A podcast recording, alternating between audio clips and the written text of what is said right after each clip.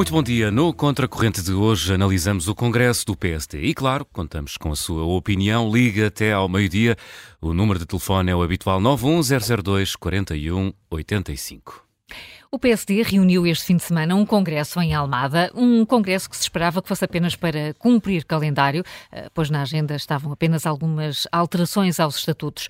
Mas não foi isso que aconteceu. Para sábado à noite, mesmo antes do encerramento, estava reservada uma surpresa que gal galvanizou, as hostes, que foi a entrada no pavilhão de Cavaco Silva. Poucos minutos depois, Luís Montenegro subiria ao palco para fazer um discurso que pôs o país político a falar dele e do PSD, o que já não acontecia há muito tempo. Neste contracorrente, queremos por isso discutir se este Congresso pode ou não ter sido o pontapé de saída que os sociais-democratas procuravam para conseguirem contrariar aquelas sondagens menos otimistas. Uh, José Manuel, um PSD com este Montenegro e com estas propostas está mesmo lançado para ganhar as eleições? Olha, não, isso não sei responder. Quer dizer, Helena acha que não, não sei.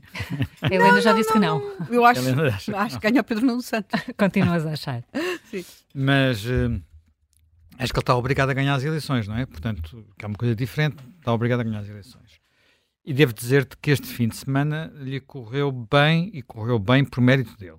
E por mérito do PSD, não correu bem apenas por acaso uh, ou por mérito dos outros. De facto, como disseste, uh, este Congresso quase não tinha agenda, não é? Era um daqueles congressos que, se não fosse, se nós tivéssemos eleições, provavelmente nem, nem daríamos por ele.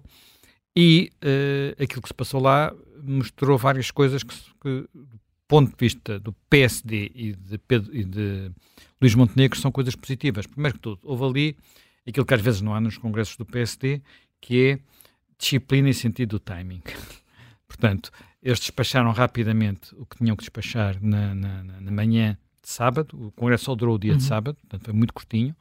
Uh, houve tempo para uma primeira, também como vem um bocadinho nos livros, para uma primeira intervenção uh, de, de, de Luís Montenegro que, ao contrário do que vem nos livros, não foi para dentro do partido, não era necessário, já que não, não estava em causa a liderança, mas foi logo para fora do partido e, naquele caso concreto, para criticar uh, o Partido Socialista e a esquerda. E depois houve a intervenção final, para a qual havia uh, bastante expectativa e que foi sendo corrigida. Ela era para ser às 10 da, da noite inicialmente, depois passou para a hora dos telejornais, depois acabou antes do jogo começar o jogo do Benfica, os timings todos corretos e a sequência toda correta. Portanto, fala Carlos Moedas, ah, não, melhor, entra na sala Manuela Ferreira Leite, fala Carlos Moedas, entra na sala Cavaco Silva, uh, prepara-se Luís Montenegro, ainda antes dele começar a falar, ainda entra ali no Beleza e depois ele fala e à hora prevista, sem atrasos. Hum. Portanto, desse ponto de vista, tudo correu como, como estava previsto, mas não tinha sido anunciado. E aí houve, de facto, um efeito de surpresa que fez com que, eh, naturalmente, houvesse uma concentração da atenção mediática no, no, no Congresso naquelas, naquele período, o que é exatamente o que se pretende, não é? Portanto, desse ponto de vista, é exatamente o que se pretende. Uh, depois, houve uh, duas coisas que eu acho que são muito relevantes aqui, que são a presença de Cavaco Silva e o próprio conteúdo do discurso de final de Luís, de Luís Montenegro. Uh, o que é que o Luís Montenegro precisa, precisava neste Congresso e precisa? Ele precisa de várias coisas, não é? Portanto, porque as coisas não estão muito sorridentes para, para ele. Ele precisa, em primeiro lugar, de não ter problemas com o partido. Isto parece uma coisa que não deveria existir, mas no PSD nem sempre foi assim, não é? Portanto, vários líderes tiveram problemas, mesmo campanha, durante as campanhas eleitorais. Eu pensei que ainda falta uma prova que é porventura a mais complicada de todas, é sempre muito complicada, que é fazer as listas. Ah. Quando chega a altura de fazer as listas, no PSD soltam-se sempre todos os fantasmas e todos os diabos. Portanto, veremos o que, é que acontece quando chegar a essa altura, até que ponto é que eh, Luís Montenegro controla um processo onde ele, se quiser ter sucesso, vai ter que sair do círculo uh, dos amigos, Quer dizer, uma das coisas que uh, de, de alguma forma condenou quer Rui Rio, que era, olha, até a própria Manuela Ferreira Leite, uh, era, foram, foi terem feito listas que eram até dentro do partido relativamente sectárias. E o caso do Rui Rio, na última campanha eleitoral, de 2022, então um desastre completo, e basta olhar para o atual grupo parlamentar do, do PSD para perceber o ponto a que a coisa chegou. Portanto, ele tem esse, esse, esse, esse dilema, mas para já o que conseguiu foi dar uma, transmitir uma imagem, uh, ele e o PSD, de unidade. Uh, em vários momentos. Primeiro, em algumas pessoas que foram falar ao Congresso. Portanto, aí há três ou quatro momentos mais simbólicos, talvez porventura o mais simbólico de todos, é a intervenção de Nuno Moraes Charmento. Uhum. Uh, faz um bocado de impressão olhar para Nuno Moraes Charmento, ele esteve muito doente, mas regressou quase que do outro, do outro mundo, do outro lado da vida, para, uh, para fazer uma intervenção que tinha um soundbite importante, que era uh, também diziam que o Drão Barroso ia perder e ele ganhou, também o condenaram à derrota e ele ganhou, e uh, uma coisa mais simbólica que foi levar um pin, também criou uma, criou uma imagem, um momento particular naquela, naquele dia. Uh, talvez das intervenções tenha sido a mais relevante, para além da de Carlos Moedas, que muitas pessoas diziam, ah, é o rival, é o rival, é o rival. Carlos Moedas entrou a destronfar, como costuma dizer, não é? E, e, a, e a, aplaudir, e a, tudo por, por Luís Montenegro, e fez uma boa intervenção na minha perspectiva. Aliás, eu até diria, pequeno parênteses, até diria que quem escreve uh, os discursos de Carlos Moedas podia ajudar um bocadinho também Luís Montenegro, porque alguma o discurso de Luís Montenegro teve aspectos positivos, mas faltou-lhe alguma da energia que houve no discurso de Carlos Moedas. Uh, eu vou só dar um pequeno exemplo para, hum. para dar isso, para dar bem ideia disso, que foi a forma como Carlos Moedas se referiu às empresas e à importância que as empresas têm para o país e para a economia e a forma como o PSD olha para elas, que foi uma forma, uma forma muito afirmativa e a forma mais defensiva como uh, Luís Montenegro se tentou justificar em vez de afirmar. É uma questão de registro. A, a, ideia é a mesma, ambos estavam no mesmo campo, não há, não há aqui divergências, é uma forma de uh, ser, ir fazer a coisa porque nós somos deste, deste uh, digamos, deste campeonato, desta equipa, e não, não estamos aqui por engano, foi, ou à defesa. Portanto, é um bocadinho diferente os dois, os dois momentos. Mas fora isso, depois havia uh, outra coisa, portanto, que foi muito relevante, que foi a, o aparecer Cavaco Silva. Porquê que Cavaco Silva é relevante? Cavaco Silva é relevante porque criou um efeito mediático importante, não desvalorizemos isso. Cavaco Silva também é relevante porque transmitiu uma imagem pode ser uma imagem que vem do passado, mas é um passado que o PSD gostaria de poder, poder recuperar, até porque é, a imagem, enfim, passaram-se muitos anos, mas Cavaco Silva é um, é um trunfo junto do eleitorado mais idoso. E esse eleitorado mais idoso é uma parte do eleitorado que faz falta ao PSD. E tudo aquilo que se passou naquele pavilhão, naqueles, naquele, naquele período, mostrou um partido, acho, uh, olha, um partido que acha que é possível chegar lá. Um partido que cheirou uh, o poder. E quando o PSD cheira o poder, isso tem, tem, é quase afrodisíaco. Eu tô, acho que todos os partidos são assim, mas sobretudo o PS e o PSD são assim, não é? Quando cheiram o poder, há muitas coisas que se põem que se arrumam no fundo das gavetas e que não vêm cá para fora, se varrem para baixo dos tapetes, e eu, eu um bocadinho essa sensação, como já houve noutras alturas também, noutros congressos, quer do PSD, quer do PS, tem a ver com esta eh, natureza, digamos assim, dos partidos de poder, que são os dois, não é? Mas, portanto, uh, temos unidade e mensagem para os mais velhos. E essa mensagem foi reforçada no discurso de, de, de Montenegro, que teve uh, vários aspectos, parece a mim, relevantes no que diz respeito, designadamente, a ter conseguido algo que eu acho que há muito tempo o PS não conseguia, que é, nos dias seguintes, inclusive hoje, estamos a discutir as propostas do PSD. E nós estamos a, discutir, estamos a discutir essas propostas com uma particularidade. Quem as critica está à defesa em vez de estar ao ataque. Porque, de repente, ali, foi ali dito qualquer coisa que eh, obrigou os outros a posicionarem-se. José Luís Carneiro ontem teve uma ação social, um encontro que já estava marcado, seguramente, não foi marcado de repente, até pelos outros protagonistas que lá estavam, não é? Gente do setor social, Lino Maia e, e Manuel Lemos, mas sem necessidade de responder, e muitas vezes a resposta é remetendo para algo que até o próprio Luís Montenegro já disse, a culpa é do Passos, que hoje em dia é uma das coisas que a culpa é do Passos, ou no limite do cavaco, ou no limite sei lá de quê, não é? Não fossem ricos. Uh, portanto, e, e, e, isso é algo que, com a passagem do tempo, vai ganhando novas características. Portanto, e aqui há uma espécie de uh, tentativa de virar a página que, que, pode funcionar, temos que ver se funciona, se não, que pode funcionar, quer pelo que se, pelo que se diz àquele eleitorado, portanto, tentando acabar com aquilo que o Partido Socialista tem dois grandes, duas grandes uh, cavalos de batalha nas campanhas, que é uh, o fantasma da Troika, mas o fantasma da Troika, passados estes anos todos, tem eh, é uma faca dos bicos, mesmo eleitoralmente, porque aquilo que era o discurso anti-troika das contas, das, de, de, das contas certas e das dívidas pode virar-se neste momento contra o próprio Partido Socialista pelo protagonismo de Pedro Nuno Santos, que era o homem que disse que tremiam as pernas aos banqueiros, uma frase que o vai perseguir até ao fim dos dias.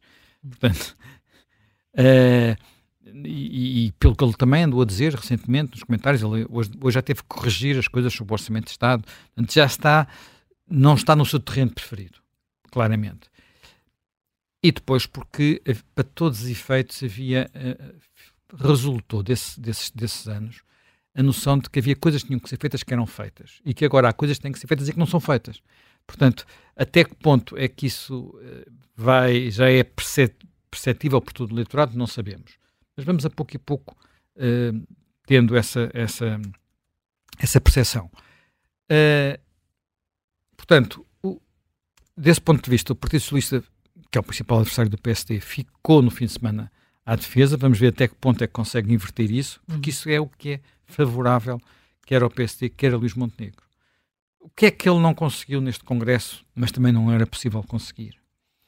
O que ele não conseguiu neste Congresso, uh, pelo menos minha perspectiva, é responder a alguns dos desafios de que, de que nós falámos aqui a semana passada, que é, no fundo, não se apresentar apenas como o chefe do PSD, mas apresentar-se como o chefe de uma alternativa de governo mais global que inclua outros partidos, e hoje de manhã estivemos aqui a discutir isso na, na, na, no explicador. Estamos a falar do CDS, que será em princípio mais fácil. Estamos a falar a seguir da IEL e depois há o problema do Chega, que não vamos voltar a discutir hoje, senão não, não, não tratamos de outros assuntos. Mas olha que a IEL também não está aí por muito bom caminho. Pronto, mas o problema, o, o, problema agora está em boa parte na IEL e eu não sei o que é que está a acontecer uh, entre o PSD e a IEL, se estão a ter conversas que deviam estar a ter. Não faça mais pequena ideia, porque... Até porque uh, se ouviram algumas críticas à iniciativa liberal no, no Congresso. Sim, mas isso faz, digamos, faz parte. Faz parte, não é? Houve muitas críticas em congressos anteriores, entre, houve campanhas muito azedas entre, por exemplo, a última campanha, na última campanha antes da coligação uh, de Passos Coelho, portanto, Passos Coelho Portas, o, o azedume entre as duas candidaturas foi, foi enorme. Na altura, por exemplo, Portas fez campanha contra o liberalismo de Passos Coelho. Uh, o problema é se a IEL tem condições para conversar com alguém neste momento por questões internas, uhum. não é? Pois, até Esse que ponto é que, é que a IEL consegue isso? Porque uh, eu acho que, que, e essa é outra discussão, podemos um dia se calhar centrar mais nisso, mas eu acho que a IEL está neste momento perante um quadro que muitas pessoas disseram que podia acontecer, que é uh, vir a ser, pode não ser já nestas eleições, mas pode ser nas próximas, transformar-se numa espécie de cidadãos portugueses. Portanto, os Cidadãos foi um partido que surgiu em Espanha no mesmo espaço político da, da IEL, enfim, com uma história um pouco diferente, porque tinha a ver com dois problemas que em, que em Portugal não existem naquele quadro, que é, obviamente naquela dimensão, um não existe mesmo, que tem a ver com os, com os independentismos e as autonomias. Uh, o Cidadãos cresceu muito a partir da Catalunha. E outro é um problema de um, um, longos anos de poder partidos da, da, direita com muita corrupção. Em Portugal não quer dizer que não haja corrupção em todos os partidos, mais do que aquela que a gente vê, mas não há longos anos de poder de partidos da direita e, portanto, o problema não é igual. Estas duas questões que alimentaram os cidadãos, de resto, estavam os dois no mesmo grupo europeu, ou melhor, o cidadão estava lá, agora praticamente desapareceu, uh, ainda tem deputados europeus, uh, é o grupo da Iniciativa Liberal. Mas que muito rapidamente pode, pode desaparecer se não perceber uh, quem são os seus, os, seus, os seus aliados naturais. Foi uma das coisas que aconteceu aos cidadãos em Espanha, que estava ali hesitante sobre com quem é que se devia aliar ou não, sem perceber que uh, o, o, seu caminho estava junto do PP e não de vez em quando namorando ou fazendo que governos regionais do PP ou namorando com, com o PSOE e. Portanto o, o que ele está a fazer nos Açores é um bocado estranho, é mais, porventura até mais irresponsável do que está a fazer o Chega, bem que o Chega já tem implodido, já tem um deputado que saiu, enfim, é uma coisa mais, sempre mais confusa, não é? Sempre mais caótica, uh, mas aquilo que a IEL possa fazer, achar que enfim, o plano da IEL não era este, o IEL era ter um bom resultado nas europeias e depois tranquilamente pensar o que é que ia fazer a seguir. Ah, mas os partidos não se fazem só nos momentos previsíveis, fazem-se também nos momentos imprevisíveis e desse ponto de vista, enfim, mas isso é outro, outro debate. Eu, para que esse debate corra bem ao PSD, é necessário que eh, Montenegro consiga fazer algo que ele ontem admitiu com uma grande franqueza, e até é muito, é muito interessante, ontem, não no sábado, quem estava a assistir às imagens, quem viu as imagens, percebeu que até a linguagem corporal era uh, correspondia ao que ele estava a dizer, não era uma coisa postiça e fictícia. Foi quando ele disse: Eu sei que ainda não cheguei onde, onde preciso chegar, que é uma coisa que habitualmente os líderes não dizem, mas que eu acho que não só lhe ficou bem, como caiu bem. Portanto, vamos ver até que ponto é que ele agora consegue dar os passos que faltam, não é? Que são muito importantes. Mas nisto, uh, e só para terminar, eu, como disse a semana passada, não basta às vezes ter a boa mensagem e, uh, e, o, e o, bom registro de campanha. É necessário criar uma, a dinâmica de que é possível e que é por ali. E para o PSD, isto nesta, nesta, eleição, nesta eleição é mais dramático do que nunca o, o, para muitos eleitores, e muitos deles eleitores do PSD, eh, tradicionalmente eleitores do PSD, de vez em quando temos aqui alguns que até entram aqui no, no contracorrente, eh, no dia de fecharem a cabine de voto, de saber se votam no PSD ou se votam no Chega, vai não apenas depender de estarem mais ou menos zangados com o PSD, vai depender de acharem como é que eu ponho o governo que lá está fora. Portanto, qual é o meu voto útil? Isso é o voto útil. Inteligente, se quisermos, nem sequer é voto útil no sentido de alguns distritos, onde voto útil é uma coisa. É mesmo é, que voto é, no fundo, conseguir fazer aquilo que António Costa fez nas últimas eleições aos partidos à sua esquerda. Portanto, que os esvaziou porque era necessário, enfim, não era, era ficar no governo para impedir que o Chega lá chegasse. Neste momento é o que é que é preciso que dinâmica, e essa dinâmica, muito provavelmente, o PSD não a consegue criar sozinho, uh, tem que criá-la com uh, epá, em coligação ou qualquer coisa que não tem obrigatoriamente que ser uma coligação formal em todo o sentido normal do termo. Aqui, mais uma vez, é preciso imaginação uh, e alguma capacidade de arriscar. Sendo que, desse ponto de vista, também é muito importante algo que está pré-anunciado, mas agora vamos ver se concretiza se não, que é nas listas, nas tais famosas listas, os lugares não serem só para os senhores do aparelho, serem para figuras que vêm de fora do partido e têm outra projeção. Que é aquilo que aconteceu em vários momentos das nossas, nossas democracias e que foram importantes. Foi o que aconteceu, ontem foi recordado por Marcos Mendes, com uh, os reformadores e no tempo da Aliança Democrática, já falámos cá disso também a semana passada, foi também o que uh, António Guterres fez em 1995, quando foi buscar para os Estados Gerais um conjunto de figuras, algumas delas até 20 de governos de Cavaco Silva, de Ribeiro da Silva, por exemplo. Uh, até que ponto é que isso, enfim, há um jornal deste fim de semana, salvo erro ao Sol, já não me recordo, que falava que isso está nos planos, de verem antigos ministros de, até do PS em, eh, nas listas do PSD, independente, gente que vem da academia, gente que vem do, do outro, de outros mundos.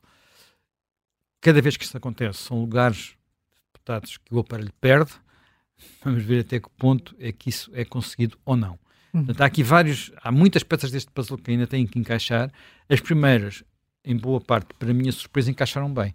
Portanto, desse ponto de vista, o o fim de semana correu bem ao PSD e a Luís Montenegro. Hum. Vamos ver se uh, a Maria João Vilés também, também concorda com, com esta ideia. Ela já está aqui em linha connosco, nossa convidada. Bom dia, Maria João Vilés. Olá, bom dia, bom dia a todos. Olá. Bom dia. Correu bem ao PSD e a Luís Montenegro o congresso de sábado?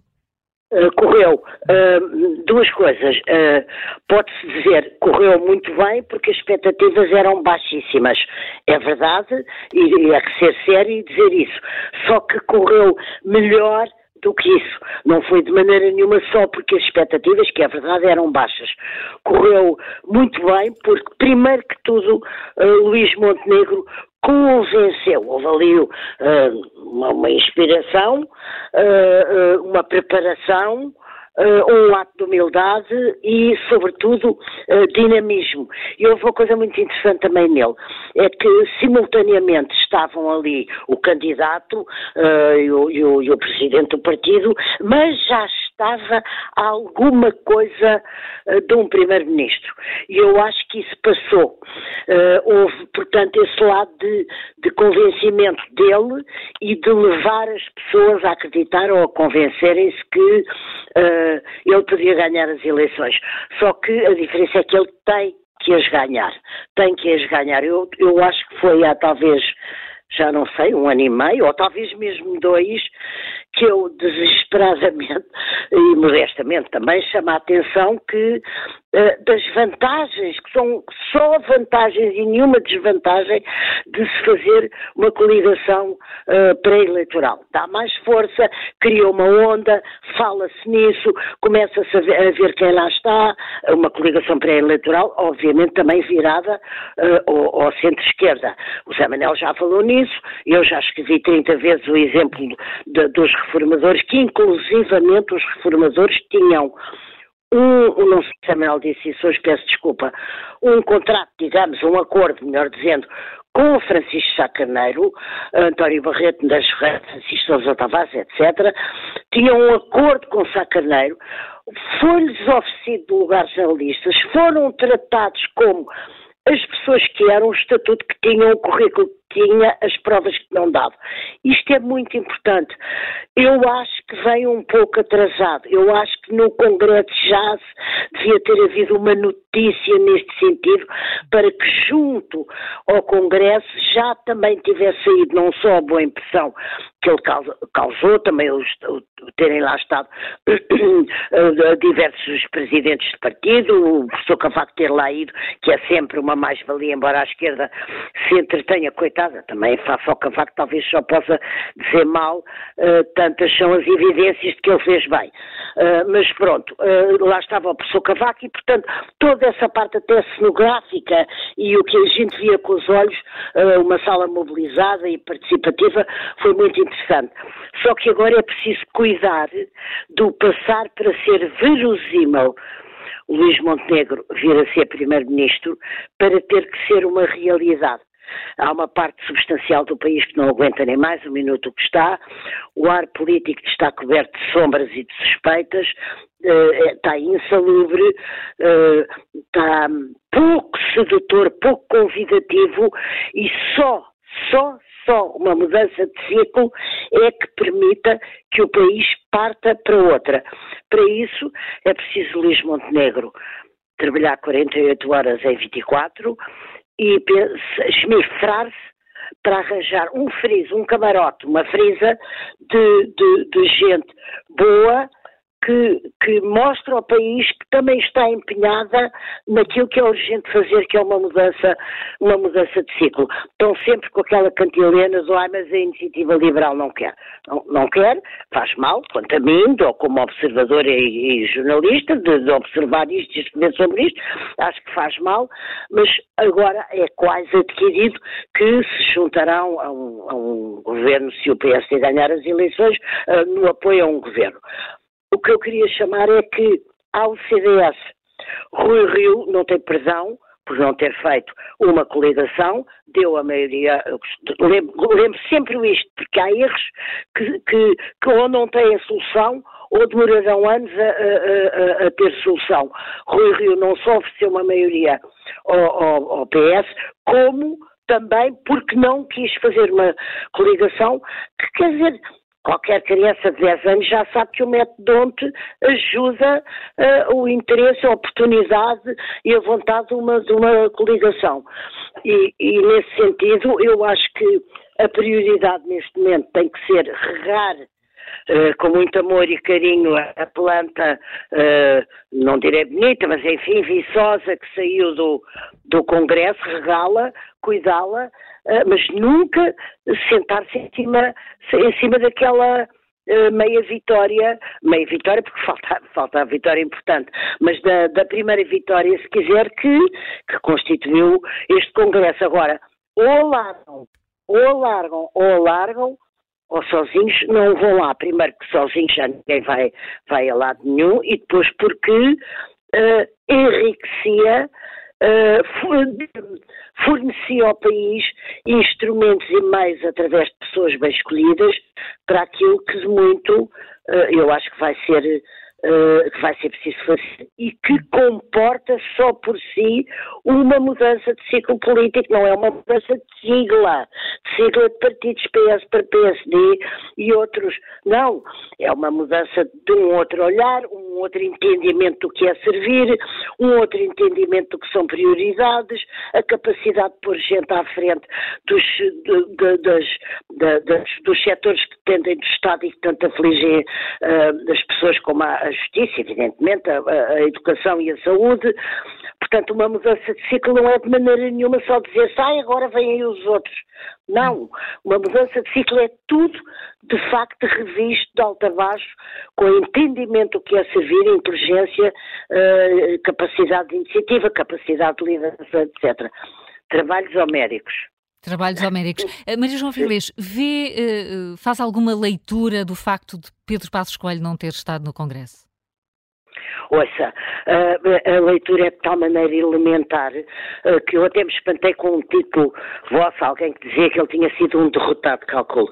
Uma pessoa que ganhou as eleições depois do que o país passou e do que ele passou e o governo dele passou e ganharam, ninguém se lembra disto, falar dele como um derrotado. Mas eu, eu, eu, a verdade é que como sabe, tão bem como eu, a Carla e todos os que estão e nos vão ouvir, cada vez que Passos Coelho sai de casa e alguma câmara de televisão o apanha, a notícia passa a ser nem que ele diga bom dia hum. ou hoje é segunda-feira. Uh, e, portanto, se ele fosse ao Congresso, ele sabe, não, ouça, não falei com ele, não, estou, estou a analisar apenas, estou a analisar o comportamento dele, a personalidade dele, a mídia em relação a ele, aquele sebastianismo também, quanto a mim, insalubre que envolveu, vem ou não vem, se ele tivesse ido ao Congresso, teria sido o, o alvo, não direi talvez o principal, mas o alvo permanente. As câmaras em cima dele, dizer, ai, acha que Montenegro fez bem o discurso, era isto que ele devia ter dito. Se fosse o senhor, o que é que devia ter dito? E não saíamos disto. Portanto, eu acho que foi uh, uma questão de, de, de, de, bom senso, se quiser, não gosto da palavra, mas de, de achar que poderia ser um alvo e perturbar a atenção que devia estar concentrada em Luís Montenegro nas intervenções que seguiram. Eu queria só Carla, posso só Sim. distinguir um. Sim, eu, eu, eu, eu gostava de saudar o regresso à vida, uh, porque esteve muito doente, e à política de Nuno Moraes Charmente, que estava ali cheio de energia, mais magrinho, mas cheio de energia, e que é uma pessoa que se se quiser, não é, não foi líder do PSD, não foi primeiro-ministro, não foi não sei o que, não interessa. Sabe-se política, sabe equacionar a política, eh, sabe pensar sobre política e ontem, uh, e, não, e no Congresso, no, no sábado, esteve, uh, eu acho que o discurso dele foi muito interessante, houve outros, o Miguel Poiares Maduro é sempre... Estás a falar de... de, de, de... Do Nuno Moraes Charmente, claro, não é? Não, claro, no numerar Charmente não tem, não sei se ficou claro, peço desculpa. Uh, não, estava a saudar o regresso dele à vida porque está, estava bem ali de, de, de, saúde e enérgico a falar, e o regresso à política porque é uma pessoa de bom conselho que deve ser ouvida na formação de um governo, na, na, na, na elaboração de uma estratégia, tudo isso acho que é um, um ganho e foi muito, muito genuíno, muito genuíno na sua, na sua, no seu aproximar-se do Luís Montenegro, a forma como lhe deu aquele pin, o gosto que, que ele próprio, Nuno Mará Charmente, tinha em estar ali, a razão porque estava de apoio. Eu acho que foi um, um momento, uh, não é só por causa da emoção de ver uma pessoa que tinha estado, enfim, com problemas de saúde e estava ali agora, não. Foi todo aquele gesto político e as palavras que disse, eu achei que foi um momento político forte. Uh, e houve outros, uh, mas assim tão forte, talvez que reunisse ingredientes que não tinham só a ver política, acho que foi um, um momento muito singular. Hum, é... E agora. Uh, Diga. Estávamos a falar de momentos singulares e, de facto, aquele, aquele dia de sábado ficou marcado por muitos. A presença de, de Cavaco Silva foi sintomática disso mesmo. Não, foi, foi interessantíssimo porque, de facto, ele não ia a Congresso. Eu já não me lembrava, alguém, talvez vocês que, que lembravam há quanto tempo é que ele não entrava num Congresso. Uh, penso que terá talvez avisado só Luís Montenegro, não faço ideia, mas de facto foi uma boa entrada, foi uma entrada conseguida e a verdade a verdade, já não falo do país, mas a verdade é que o PSD está-lhe grato. E, portanto, o PSD agradece ao agradecer-lhe a sua ida ao Congresso e o apoio que ela consubstancia, evidentemente, uh, estava também a agradecer toda uma herança. Também foi um momento forte, tem razão, ainda bem que me lembrou.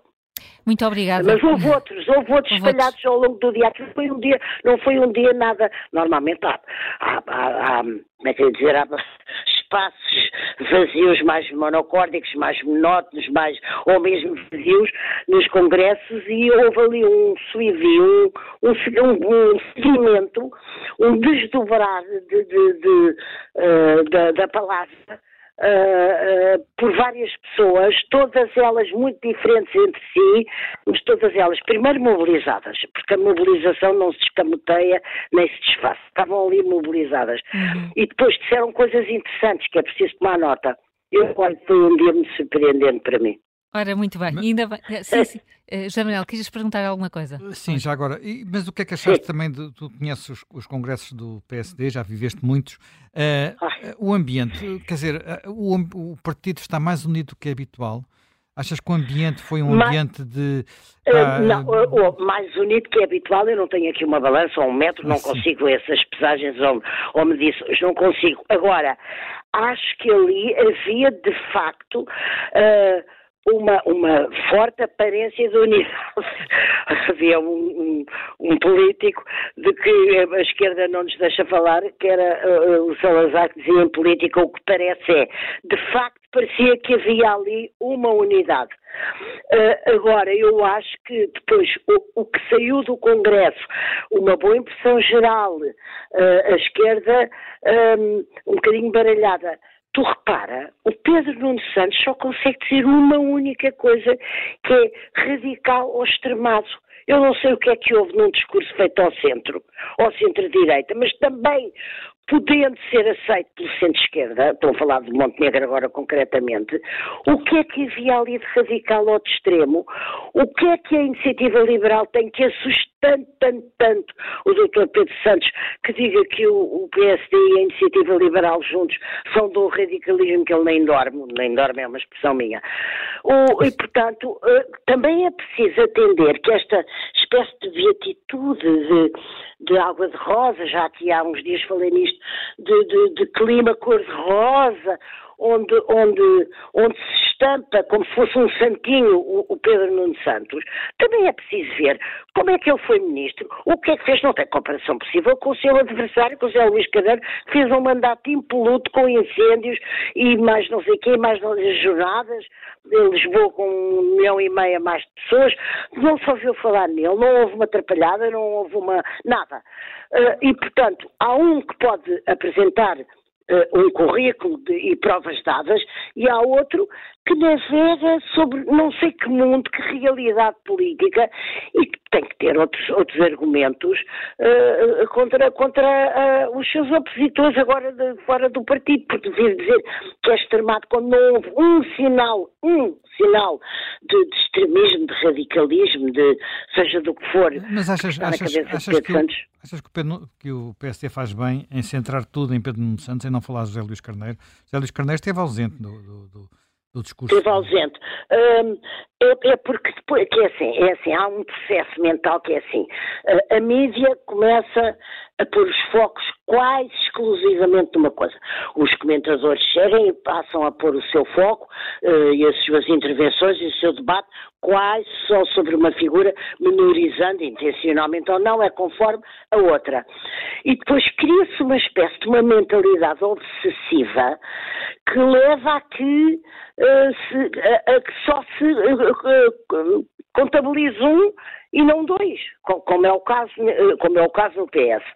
Agora, também é verdade que uh, que Montenegro também é uma estratégia, porque Montenegro está a falar para o esquerda e empurra, põe uns patins no, no, no, Pedro Nuno Santos para as geringonças e para a extrema-esquerda, que, um patim verdadeiro, porque ele próprio quer isso e eu sou testemunha, porque quando lhe pedi para ele, a Pedro Nuno Santos, que se associasse a uma série de podcasts que eu estou a fazer, posso contar isto, não tem problema nenhum, nem é segredo, que se associasse como meu convidado a analisar a geringonça, muito antes disto, muito antes de, de, de, desta crise de António Costa e da sua demissão, ele disse-me, eu não estou, aliás, de uma forma séria e, e, simpática, eu não estou muito à vontade, porque eu um dia vou ganhar, vou ganhar o PS e, e vou fazer uma geringonça.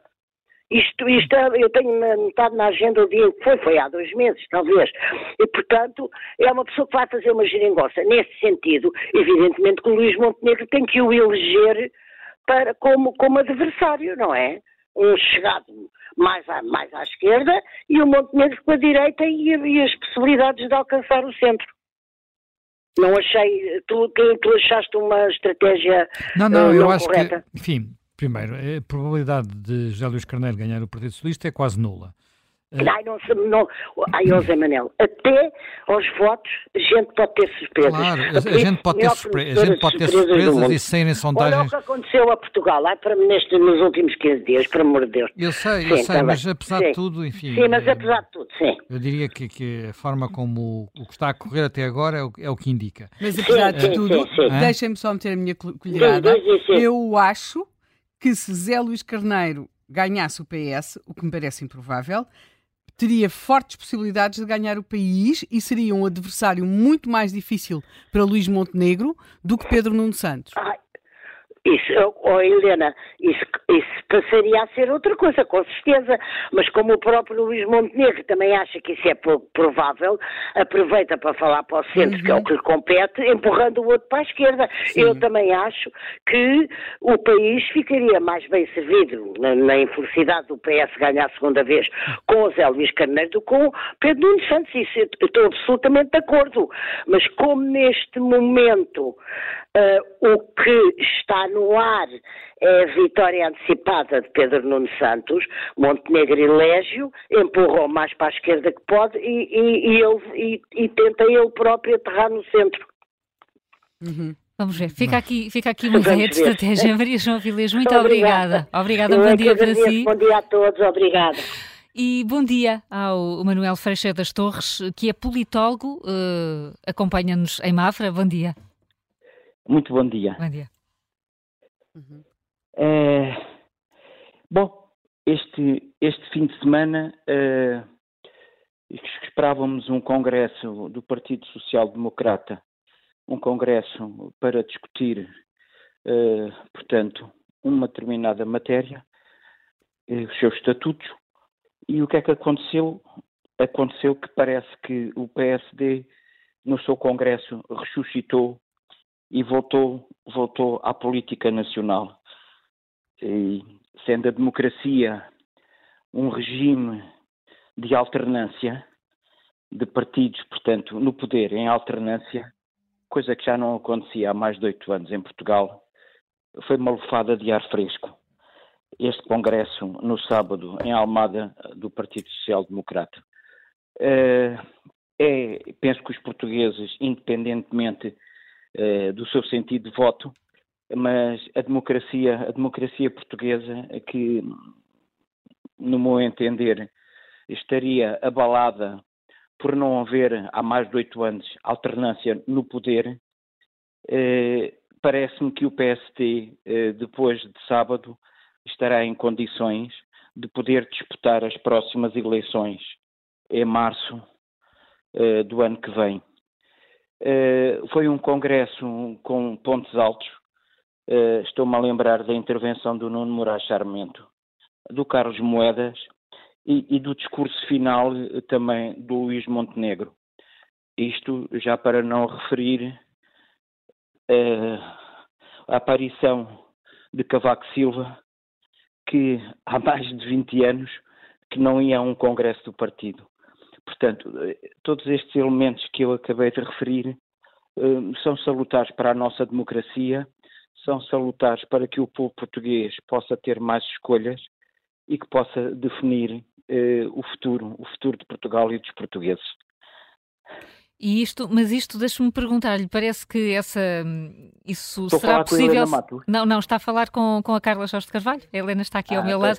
Desculpa. Fazer-lhe fazer só a pergunta se, se lhe parece que o PSD tem condições para conseguir eh, vencer as próximas eleições a concorrer sozinho ou pré-coliado.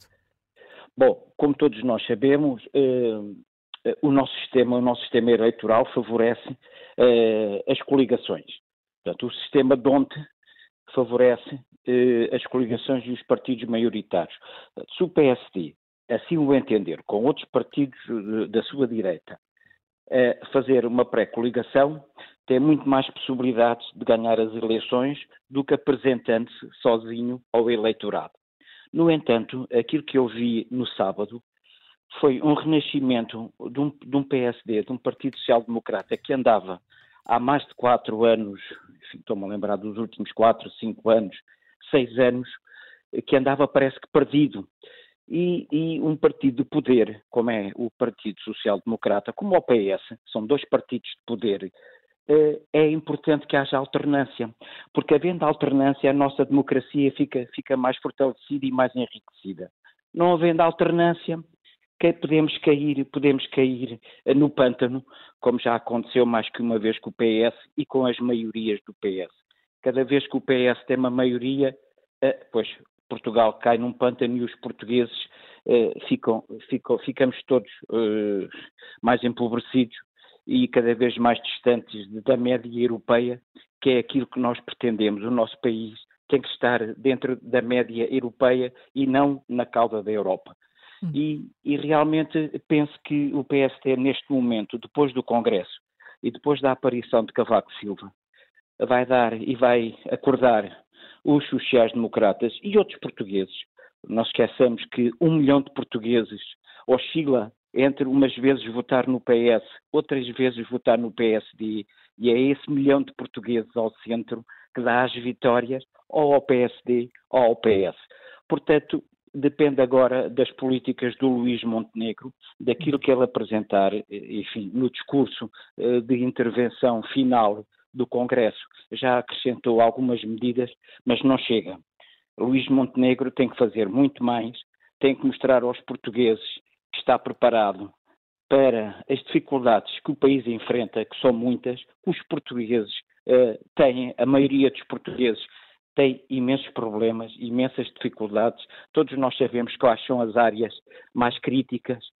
E é, e é, preciso, é preciso soluções, é preciso que sejam apresentadas uh, é, soluções. É preciso apresentar soluções para que depois os portugueses, no dia uhum. 10 de março, possam escolher entre, não sabemos ainda quem é que vai ganhar, quem é que os dois candidatos uhum. do PS, portanto, nas primárias do PS, apesar de toda a gente apontar que o Pedro Nuno Santos poderá levar vantagem, eu tenho algumas dúvidas porque o José Luís Carneiro pode surpreender, uhum. eh, se bem que sejam umas eleições internas do PS. Já não falta muito para, para percebermos isso, mas percebemos não, também que há ainda muitas, mais, muitas mais incógnitas. Mais vamos esperar mais um pouco. Semanas. Manuel Fachedas Torres, muito obrigada por uh, ter ligado para a Contracorrente, agradeço o seu uh, telefonema. Ah. Queremos ouvir mais e vamos ouvir mais muito na segunda parte. Um bom dia. Vamos ouvir mais opiniões na segunda parte do Contracorrente. Até já.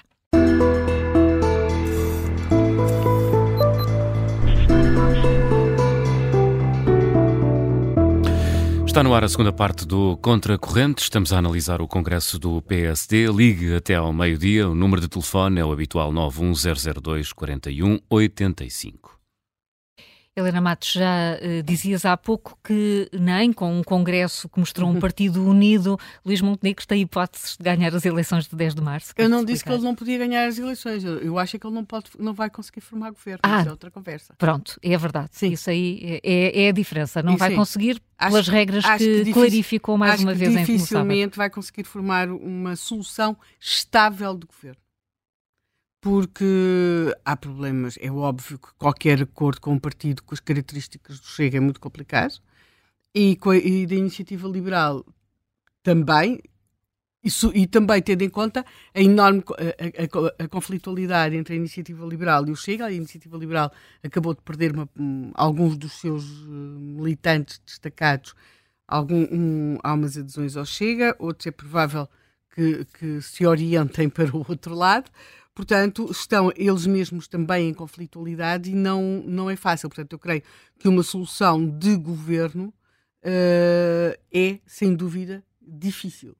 Logo, uh, contudo, eu acho que a possibilidade de Pedro Nuno Santos ganhar as eleições dentro do Partido Socialista darão a, a, a Montenegro um, um alento um grande alento e um grande estímulo. Não por acaso, nós vemos os apoiantes de Pedro Nuno Santos, sobretudo os mais destacados, como é o caso de Francisco Assis e Álvaro Beleza, a procurarem transformar Pedro Nuno Santos num social-democrata uh, que, sei lá, é um bocadinho tentar fazer daquele passado o mesmo que todos nós sabíamos que o Durão Barroso tinha sido maoísta, quer dizer, mas não achávamos que quando o Durão Barroso se tornou primeiro-ministro continuasse maoísta, não é? Pronto, isso é uma coisa de juventude, assim, lá muito para, para trás, que não é assim também, só que no caso de Pedro Nuno Santos, não é assim tão, tão, tão para trás, não é?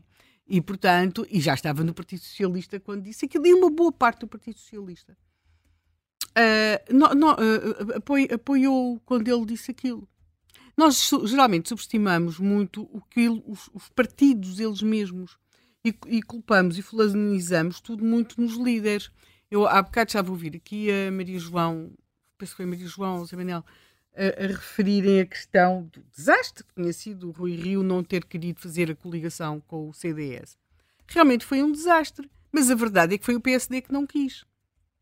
Não quis, não quis. Ele apresentou aquilo órgãos internos. É certo que se ele quisesse mesmo, podia ter avançado com aquilo. Mas a verdade é que o PSD lhe disse que não. Que não queria. Pronto. Sim. E, e o Montenegro uh, também não quer. E, não, não. O que eu estou a dizer é que nós subestimamos muito aquilo que os partidos querem. E eu acho que o PS gosta mesmo. O PS tem tido uma. Um, tem, tem, -se desvi, tem -se desviado para a esquerda.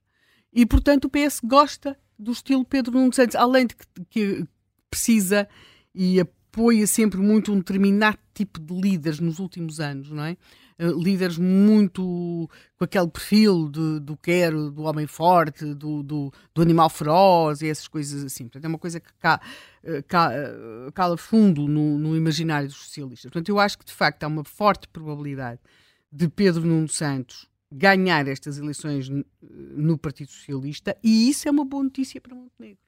Eu acho que Montenegro teria muito mais dificuldade, mas mesmo muito mais dificuldade, em fazer uma campanha tendo do outro lado o José Luís Carneiro. Porque se vocês olharem para o José Luís Carneiro, ouvir falar o José Luís Carneiro e esqueçam tudo, se se conseguisse só pôr aquilo com outra carinha, aquilo podia ser dito por algumas pessoas do PSD. Era uma dificuldade muito grande para Montenegro. Agora, uh, portanto, uh, o facto do líder ser Pedro Nuno Santos não é uma má notícia para Luís Montenegro. Por outro lado, eu acho também que convém ter em conta, Luís Montenegro foi um bom líder parlamentar. E um bom líder parlamentar não é necessariamente uma pessoa que faz grandes intervenções ou grandes discursos. Há sempre aqueles discursos um bocadinho complicados, que é quando vai lá o primeiro-ministro, que é do mesmo partido que eles, e depois tem sempre aquelas intervenções que são até um bocadinho, às vezes, penosas mas ele foi um bom líder parlamentar no sentido de, de, de resolver uh, questões internas. Aliás, tu mesmo, Carla, me sugeriste que eu ouvisse um podcast do Expresso em que está uh, Luís Montenegro e Nuno Magalhães a falarem do tempo em que ambos eram líderes parlamentares, mais ou menos nos anos. E no ano do, do da, da, crise do irrevogável. Do irrevogável e percebe-se isso, não é? Ele é um bom líder parlamentar e não é um, um político desatento. Uh, boa parte daquelas uh, promessas que, ou anúncios que Montenegro fez uh, passam por, por uma leitura clara daquilo que são neste momento os perfis dos eleitores. O PS é um partido muito envelhecido, Uh, o, o, PSD é um partido mais jovem, o, partido mais envelhecido Portugal é o PS. Isto é uma, uma, coisa uh, que uh, o PS tem conseguido contrariar. Em termos de base eleitoral, base momento, eleitoral, altura, base eleitoral, não é? O PS é um partido muito envelhecido. Eles têm, têm-se revelado uma grande preocupação por parte do PS nesta área, mas o PS é um partido Uh, não sei até como é que é dizer isto. É um partido preferencialmente de mulheres mais velhas. Pronto, é, é, é um eleitor. Já disseste. é, um, é um partido uh, mais feminizado. Uh, o partido mais feminizado em Portugal é, porventura, o, o PAN, não é? Uh, mas o PS é um partido com mais mulheres e mulheres mais velhas. Uh, e isto, uh, por outro lado, o PSD tem, e aí eu acho que por absoluta incúria e, e, e maldade de Rui Rio, as duas coisas juntas, des, des, desbaratou e deixou que se criasse a narrativa, ou acentuou a narrativa socialista de que Passos Coelho tinha sido o homem que tinha cortado e cortado porque hum. queria, quer dizer, tudo aquilo foi negociado pelo Partido Socialista, o programa foi subscrito também pelos socialistas e teve de ser executado porque não havia dinheiro, não é? E portanto, mas acabou por ser, porque às vezes o ódio tolda um bocadinho o pensamento às pessoas, e no caso de Rui Rio isso terá acontecido, mas neste momento existe claramente da parte de Montenegro a ideia de que tem de recuperar algum desse eleitorado mais velho, até porque ele é vital para ganhar eleições em Portugal. E daí a questão dos anúncios na área de, de, das pensões. Logo, temos alguém que é, uh, é um político experiente, uh, que está a fazer uma leitura do que, do que tem de ser feito. Agora, eu acho que vai, vai, vai ser-lhe muito difícil conseguir constituir um governo, porque precisa dos, de apoios que são eles mesmos politicamente instáveis, além de que alguns têm um, um, certo grau de toxicidade, o caso do Chega, mas são politicamente instáveis, o, caso da Iniciativa Liberal. O CDS, eh, pois neste momento está ninguém sabe quanto é que vale eleitoralmente o CDS, portanto, nesse sentido, pode trazer mais uma. Quer dizer, uma coligação também não pode ser só uma questão de juntar letras, não é? Porque senão temos. O PCP, coitado, passava a vida a fazer coligações, mas não era isso que lhe dava melhores resultados eleitorais. Portanto, uh, temos esta questão. E eu creio que uh, há duas coisas a ter em conta. Em primeiro lugar, é que Montenegro. Um, uh, se alguém tem a agradecer alguma coisa a Cavaco Silva, é certamente Luís Montenegro. Uh, não me lembro de ver ao longo da carreira, da muito longa carreira de Cavaco Silva, algum político que tanto tenha a, uh, a agradecer de, em termos de apoio a Cavaco Silva quanto Luís Montenegro. É a segunda vez que ele faz, que Cavaco Silva faz ali um, um, Houve aquela entrevista onde disse o Luís Montenegro está muito mais preparado do que eu estava. Portanto, ali, quer dizer, por palavras e atos, Cavaco tem procurado apoiar Luís Montenegro. Ele ontem, eu, não, eu acho que mais do que propriamente, uh, claro, influenciou os jornalistas, ganhou aqui um, uma nova. fez com que hoje estivesse a falar dele, mas sobretudo eu acho que ele ganhou dentro do partido a, a tal. Uh, po podem começar a olhar para ele não sempre como uma espécie de um inevitável derrotado. Porque Luís Montenegro tem de comprar tempo, quer dizer, tem de ganhar tempo. É? E e aí chegamos ao outro nome que uh, paira sobre aquilo tudo, que é o nome de Passos Coelho, que alguns acham ser o único capaz de voltar a criar uma dinâmica de vitória para o PSD. Ontem Luís Montenegro, de alguma forma, veio dizer uh, uh, não acalmem-se que a esse setor que eu sou eu que estou aqui. Portanto, eu creio que tudo está tudo muito bem. Agora a questão é se por acaso o PSD ganhar as eleições ou, ou, ou poder, uh, pudesse vir a constituir um governo, como é que vai de facto governar? Porque uh, aquilo que Montenegro ali apresentou é um conjunto de propostas que nós não sabemos se a realidade do país as pode suportar. E, portanto, eu estou como ao Partido Socialista, tenho de mostrar as contas. Uh, mas acho que o Partido Socialista também tem de mostrar as, as suas contas, não é?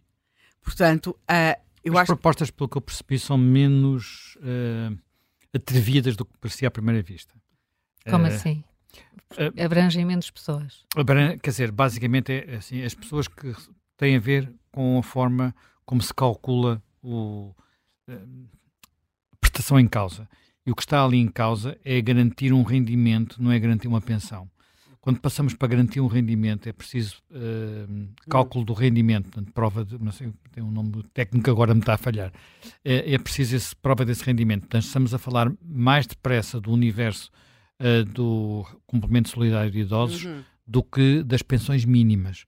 Uhum. Porque a pensão mínima acumula com outras com, com, outros, com outros apoios. Com outros apoios. Portanto, a maior parte das pessoas não tem só a pensão mínima. E, portanto, a partir do momento que se acumula tudo, é, é, para chegar a esse valor, não é, não é o valor da pensão em si. Pelo uhum. que a explicação foi bem dada ontem, na, já não sei onde, lia. Uhum. Uhum. Portanto. E portanto estamos a falar de, de um valor que, por exemplo, é inferior àquilo que uh, o, as alterações que o PS está a introduzir no Orçamento de Estado deste ano. Uhum. E aquilo fala-se de uma legislatura até 2028, portanto estamos a falar de sim, coisas diferentes. Mas, uh, sim, sim, mas tudo isso terá que ser melhor explicado, como é sim, é óbvio. Claro. É? Portanto... Uh, eu, tenho algum, eu tenho uma grande confiança em Joaquim Miranda Sarmento, que apesar de tudo, uh, creio ser um, um, uma referência em tudo isto. Mas politicamente falando, porque é, é aquilo que, que interessa. Eu acho que em Almada, Montenegro ganhou tempo junto do seu próprio partido e contra os setores que o acham um inevitável perdedor. Agora, muito da sua estratégia de sucesso depende não tanto do eleitorado PSD, depende do eleitorado PS eleger ou não Pedro Nuno Santos. Hum. Tudo aquilo foi concebido a partindo do princípio quem vai estar do outro lado é Pedro Nuno Santos. Se fosse, se fosse ou for Zé Luís Carneiro, o que é que Montenegro iria dizer? Eu acho que ficava um bocadinho desvaziado. Achas que houve aqui um, um, risco também por parte de Montenegro já em antecipar Não, não, não é um vitória. risco, é uma aposta. É, uma aposta. É, a, é a única aposta que lhe interessa. claro, não é? É uma aposta.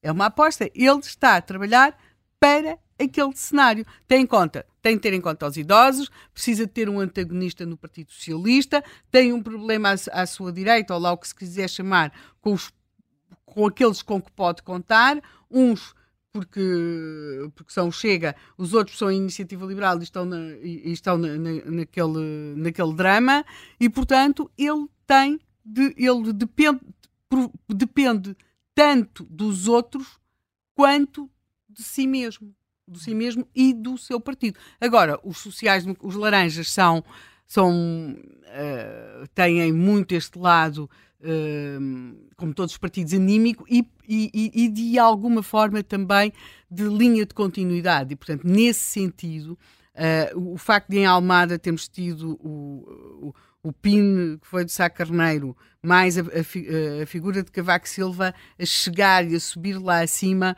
uh, mais Manela Ferreira Leite sentada cá embaixo, mais ver se Leonor Beleza entrar na sala. Nesse sentido, é uma espécie de continuidade, de, de linha de continuidade que remete para figuras vencedoras e vencedoras e todas elas fora, fora, fora da corrida. Porque a questão de se Passos tem ido é que Passos não está fora da corrida. Estes estão todos. É como se eles tivessem estado ali para apadrinhar aquele que lá está neste momento. E, portanto, nesse sentido, eu acho que lhe correu bem. bem. Há um que podia estar fora da corrida, podia estar na corrida, que é o Carlos Moedas, sim, e mas lá foi. Está mais mas, para a é- frente. É, sim, mas está, mas mais, está para mais, para, frente, frente. Está mais sim. para a frente. Eu, eu, eu, achei muito pertinente a explicação da Maria João Vilhas relativamente à ausência de Pedro Passos Coelho, que era exatamente aquilo que ele que ia acontecer, ele não podia claro, estar presente, porque cada vez que ele está presente, os, os holofotes vão para ele em vez de irem para onde deve ir. E no caso de Cavaco Silva, além de ter sido uh, muito, alguns minutos, havia sempre o providencial jantar com a esposa que estava à espera dele e, portanto, ele pode sair rapidamente. De qualquer forma, não é preciso ser grande analista político para, para poder asseverar que Maria Cavaco Silva deve ter um, um levado a preço por Luís Montenegro. Porque se tal não acontecesse, há várias décadas de comentário político permitiam dizer que a nível Cavaco Silva não tinha ido à Almada. Portanto, essas coisas uh, pesam são, muito. E dá... Uh, sim, absolutamente. E, é de, e, é, e, e, não é preciso estar. É o, estamos aqui a falar de factos políticos. Factos, só política. só política. Digo-te só uma coisa. Sim. Uh, é das imagens sempre mais interessantes quando ele fez carreira política, quando estava na política. Cavaco Silva. Cavaco Silva com a mulher. A dependência, a, a forma como, por exemplo, lhe, lhe agarra a mão quando se candidata à presidência da República uh, e depois ganha, é, é, é, é percebe-se. Uh, e, portanto, não penso que esteja a cometer um grande erro para dizer que se Maria Cavaco Silva não tivesse um elevado a preço por Luís Montenegro, o professor Cavaco Silva não teria ido à Almada. Pelo menos a hora do jantar não teria. Ai, a hora do jantar não teria, de certeza. bom dia, bom dia André Azevedo Alves, uh, também nosso colunista e comentador. Um, o Luís Montenegro sai efetivamente mais reforçado depois de sábado ou uh, criou aqui também algumas apostas que agora vai ter que ver concretizadas, como uma, uma vitória de Pedro Nuno Santos na liderança do, do PS e apresentar contas sobre as propostas que ele fez para o aumento do rendimento dos, dos reformados? Uh, acho, acho, eu diria que tudo isso. Tudo isso. Uh, tudo isso. Uh, acho que comprou algum tempo, portanto, não, acho que o Congresso lhe correu razoavelmente bem. Ao mesmo tempo, acho que há aqui algumas apostas de risco. O foco nos pensionistas, o foco nos funcionários públicos, em particular nos professores, por um lado correspondem, e esta será a parte positiva e racional da aposta, na tentativa do PSD recuperar nomeadamente, até mais ainda na questão dos pensionistas, mas, mas, mas, também em menor grau na questão dos professores, eh, segmentos do eleitorado que são muito importantes e que Luís Montenegro e quem o acompanha está consciente que o, que o PSD tem vindo gradualmente uh, a perder, não é? Que tem havido uma, uma erosão dessa, dessa base eleitoral importante para o PSD. Isto liga também bem com a presença do próprio Cavaco Silva, não é? Porque o, as próprias maiorias absolutas de Cavaco Silva corresponderam também, em, em boa medida, a, a ter conseguido agregar esses, esses, esses, esses segmentos, uma parte significativa desses segmentos do eleitorado. Agora, isso tem também, eh, tem também implicações eh, de risco, eh, nomeadamente o, o PSD a marca PSD especialmente associada ao, ao, não só, mas especialmente associada a Passos Coelho e o contraste com o PS passa muito passava muito por uma, uma, imagem de uma, de uma gestão mais rigorosa da coisa pública, por uma maior contenção em termos de finanças públicas, por uma maior contenção nas próprias promessas que são feitas. E isso, sendo verdade que, que Pedro Passos Coelho em 2015 não conseguiu continuar a governar, a verdade é que ainda assim ganhou as eleições e teve um resultado substancialmente superior ao que, as, ao que a generalidade das sondagens infelizmente para Luís Montenegro, apontam hoje ao PSD, portanto o PSD hoje está muito abaixo nas sondagens do que foi esse, esse, esse resultado, é certo que é em coligação, mas enfim, devendo-se essencialmente a Pedro Passos Coelho e ao PSD em 2015, e aqui o risco parece-me ser o de o PSD com este, com este piscar de olho uh, ou vários piscares de olhos uh, mais neste, neste, neste sentido, poder perder uh, alguma base de apoio por, esse, por esse lado, sem que necessariamente os ganhos que vá ter, os ganhos de causa que vá ter, junto de funcionários públicos e em especial de pensionistas, possam necessariamente compensar essas perdas. Portanto, parece uma aposta de algum, uma aposta racional,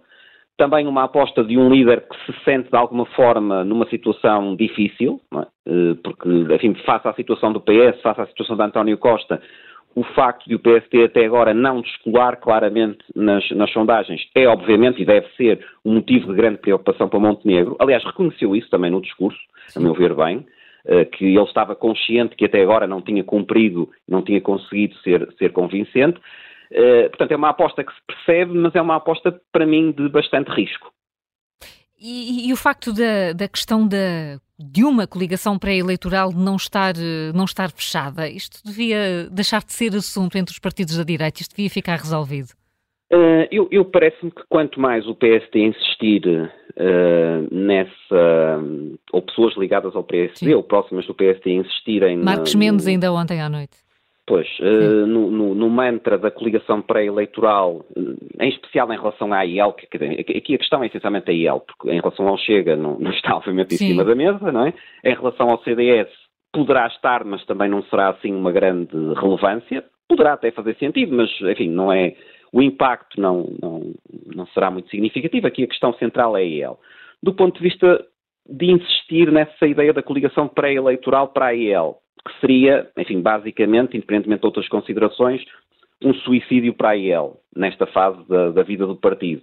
Eh, que a liderança, que Rui Rocha já repetidamente disse que não vai acontecer do ponto de vista pré-eleitoral, ainda que esteja disponível uh, pós-eleitoralmente, como aliás esteve na Madeira, aí foi curiosamente o PSD que recusou essa disponibilidade, para assegurar condições de governação se, enfim, se os resultados uh, das legislativas, das próximas legislativas, assim o, o permitirem. Portanto, parece-me que do ponto de vista do PSD, estar a insistir uh, nessa coligação pré-eleitoral com a IEL, neste momento, nesta conjuntura, é um gigantesco tiro no pé. Porque basicamente a mensagem que passa é uma mensagem de falta de confiança do PSD, de falta de confiança de Luís Montenegro, um, ehm, e, no fundo, eh, passa uma mensagem de que nós estamos com medo de ir a votos sozinhos, achamos que não vamos ganhar e, portanto, daí estarmos a pressionar a IEL para ver se, uh, indo juntos, poderemos ter melhores, melhores condições. Portanto, parece-me francamente que no caso, uh, se no caso do CDS poderá fazer sentido eh, enfim, haver essas discussões e eventualmente a coligação avançar, mesmo aí estou cético, mas, mas enfim, não, não, não parece um absurdo, hum, considerando o historial dos dois partidos e as circunstâncias. No caso da IEL, parece-me sinceramente que quanto mais o, o uhum. PSD, pessoas próximas do PSD insistirem nessa ideia, mais danos estão a causar ao próprio PSD. E, e são, podemos chamar-lhe, enfim, numa utilização muito, muito lata, são os senadores do PSD que preferem essa, essa coligação de que propriamente os atuais dirigentes do partido? Parece-me, enfim, eu não, não, não, tenho informação suficiente sobre o, o, funcionamento interno do PST, mas parece-me um pouco isso, ou seja, mais até do que as bases ou do que os atuais dirigentes, um, e aí também poderá haver muita gente nas bases e nos atuais dirigentes que são contra pelos motivos errados, para não ceder lugares, etc., não é? Um, mas parece-me que são muitos senadores e, e, e pessoas da área, uh, em lato senso do PSD, que olham um bocadinho para o, para o que as sondagens vão dizendo e preocupadas, enfim, compreensivelmente preocupadas com a hum. possibilidade do Partido Socialista continuar ainda mais tempo no poder, olham para, um, digamos, para a soma aritmética simples do, do, das intenções de voto no PSD e na EL como uma espécie de poção mágica ou de solução mágica que uh, permitiria, se não resolver o problema, o problema, pelo menos ficar mais perto de uma, de uma solução. O problema é que, uh, a meu ver, estão em larga medida a ignorar a realidade, quer dizer, não só a ignorar os efeitos previsíveis que a coligação teria, mas a ignorar o que, se calhar, do ponto de vista político é ainda mais importante, ignorar as condições políticas objetivas que existem do ponto de vista dos, dos dois partidos neste momento da, da, sua vida, da sua existência, com as lideranças que têm neste momento, e portanto parece-me que é, é um bocadinho como Uh, da mesma forma que neste momento estar a ser, e à medida que o tempo vai passando, isso cada vez mais é verdade, estar, por exemplo, a insistir que o PST não deveria apresentar Luís Montenegro, mas sim Pedro Passos Coelho como candidato uhum. a primeiro-ministro, obviamente fragiliza, à medida que as eleições se aproximam, Montenegro. Também estar a insistir que. Uh, de alguma forma desapareceu? Não achas que esse tema de alguma forma desapareceu depois deste Acho que sim, acho, acho que sim, acho, acho, acho que desapareceu. E acho que isso é positivo para Montenegro, não é?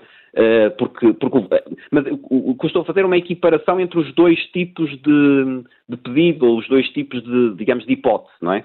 E parece-me que as duas, do ponto de vista da liderança de Montenegro, não são benéficas, não é? Acho que isso se aplica também à questão da, da, da coligação. Acho que aí até Montenegro pessoalmente tem estado bem, ou seja, ele tem, uh, quando pelo menos do que eu tenho visto e ouvido, quando o tema, uh, quando o tema é levantado, ele tem desvalorizado e dito, não, eu preocupo-me com o PSD. Acho que essa é a postura correta. Infelizmente, uh, e como já foi referido por o exemplo de, nomeadamente, Marcos Mendes, e tem havido muitos outros, o estar constantemente a insistir nesse, neste tema Acho que, por um lado, é muito pouco realista, acho que as hipóteses de se concretizar com a EL são muito baixas, em política tudo é possível, mas são muito baixas, e, acima de tudo, fragiliza uh, substancialmente uma, uma, liderança e um partido, o PSD, uma liderança de Montenegro, que já está numa posição, a meu ver, não muito robusta. E, portanto, quanto mais este tema se arrastar e se prolongar, Uh, temo que, que, que, que, do ponto de vista do PSD, ele acabe por, por provocar danos adicionais.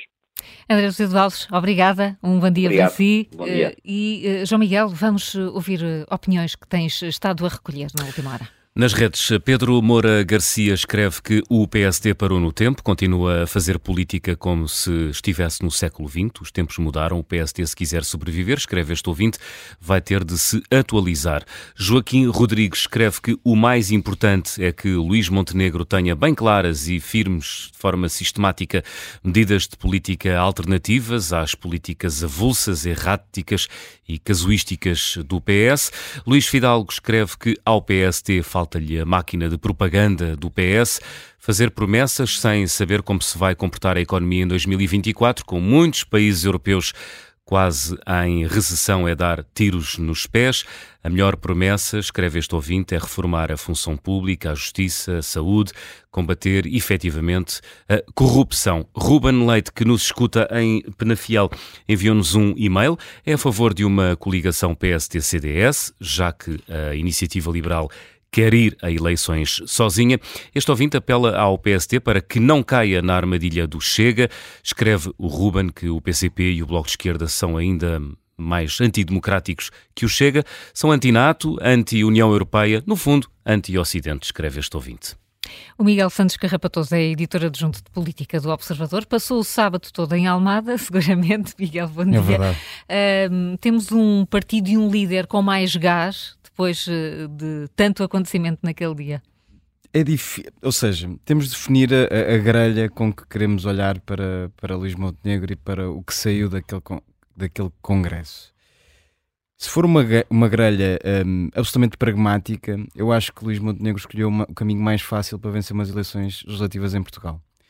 Falou para os pensionistas, falou para os funcionários públicos, falou, para, falou sobre o salário mínimo, falou sobre o IRS jovem, ou seja, tocou todas as teclas eleitorais que precisa para ganhar umas eleições legislativas em Portugal. Ou seja, este PST é muito mais pragmático do que seria, por exemplo, um PST liderado por Pedro Passos Coelho. A, a Ana Salopes, jornalista do Público, tem um título muito feliz uh, no mesmo jornal em que diz que Luís Montenegro matou o pacismo. E matou não só pela ausência de passos naquele congresso, que tanto quanto eu consegui apurar, nunca foi uma, uma questão para, para Pedro Passos Coelho marcar presença naquele congresso, até porque os dois, eh, Luís Montenegro e Pedro Passos Coelho, afastaram-se nos últimos eh, meses, um, e desde que Luís Montenegro é líder do PST, mas de alguma forma Luís Montenegro escolheu um caminho mais pragmático para, para ganhar as eleições. Não não deslumbrei em nenhum ponto daquele discurso um, uma visão ou uma ideia de país que não pudesse ser partilhada pelo Partido Socialista.